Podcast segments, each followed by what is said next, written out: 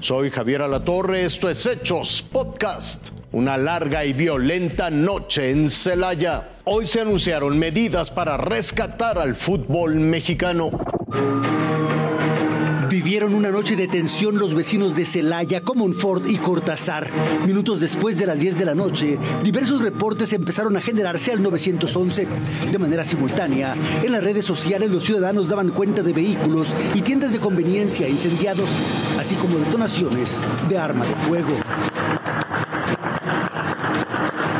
De acuerdo con los reportes de los cuerpos de emergencias y de seguridad, inició tras un operativo implementado por las autoridades en la comunidad de San Antonio de Morales y Santa Rosa de Lima.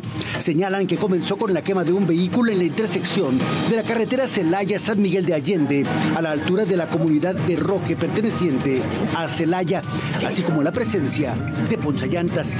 Minutos más tarde, tres tiendas de conveniencia fueron incendiadas, una ubicada en la colonia Emiliano Zapata y otra sobre Avenida 2 de Abril y el Boulevard Adolfo López Mateos en Celaya, la tercera, en la colonia Arboledas.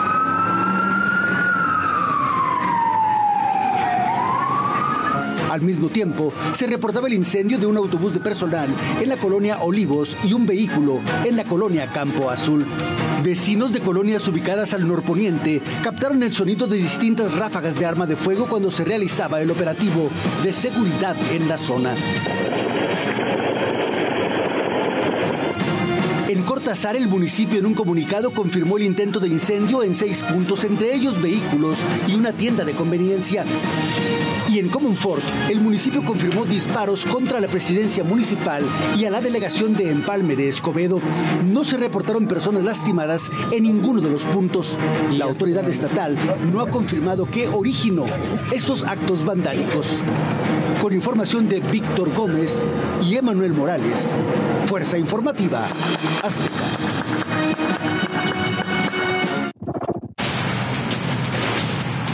Hace dos meses el fútbol mexicano se cimbró hasta las entrañas.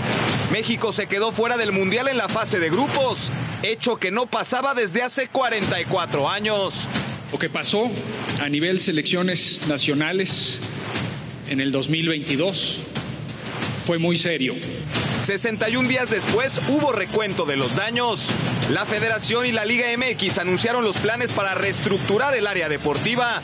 Todo inicia con la búsqueda del nuevo entrenador de la selección mayor. Que sea un cuerpo técnico probado, en vestidores fuertes, que sea un cuerpo técnico probado eh, con casos de éxito, que haya levantado copas. La Liga MX, por su parte, implementará medidas para mejorar las condiciones de los futbolistas mexicanos. Eliminación del repechaje, reducción de 8 a 7 extranjeros en cancha, tratar de regresar el ascenso y el descenso y fomentar la exportación de jugadores a Europa.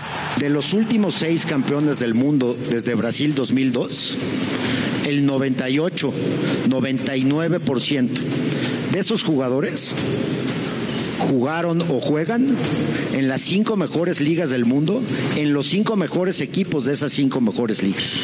En materia de selección mexicana rumbo al Mundial del 2026, se confirma la participación de CONCACAF en la Copa América 2024. Además, un torneo con selecciones del mundo en 2025 y amistosos de México contra equipos top del ranking para los tres años y medio del proceso.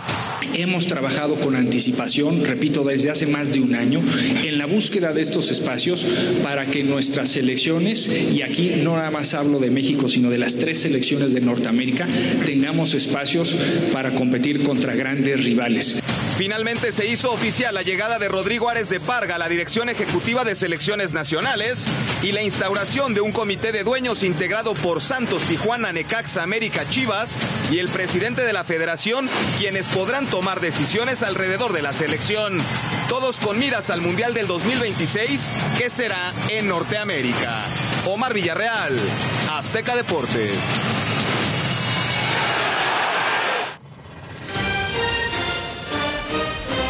Hasta aquí la noticia, lo invitamos a seguir pendiente de los hechos.